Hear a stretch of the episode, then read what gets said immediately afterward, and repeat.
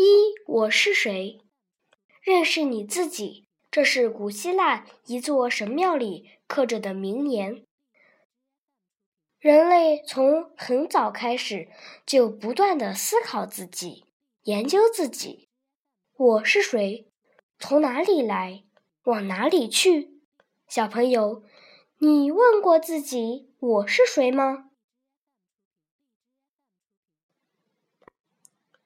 人这个字，一撇，孤零零的躺在地上，动弹不得，一捺也找不到伴儿，可惜，可伤心了。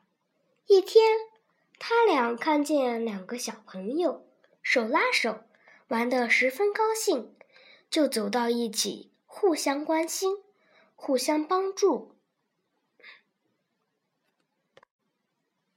柏拉图说：“人，古时候西方有一位很有名的大学问家，叫柏拉图。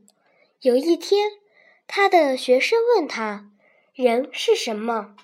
他说：‘人是两腿直立而没有羽毛的动物。’于是，他的学生抓来一只鸡，把它的羽毛全给拔光了，问柏拉图。”难道他也是人吗？柏拉图涨红了脸，说不出话来。我的名字钱钟书是一位大学问家。他一周岁的时候，有一天，父母在他面前摆了许多东西，看他喜欢哪一样。这些东西有玩的、吃的，还有书。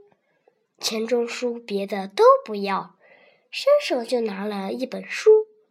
爸爸妈妈非常高兴，就给他取了一个名字，叫钟书。书，钟就是喜爱的意思。钱钟书一生爱书，还写出了许多好书呢。请你问问爸爸妈妈，你的名字是什么意思？并且说给小朋友听听。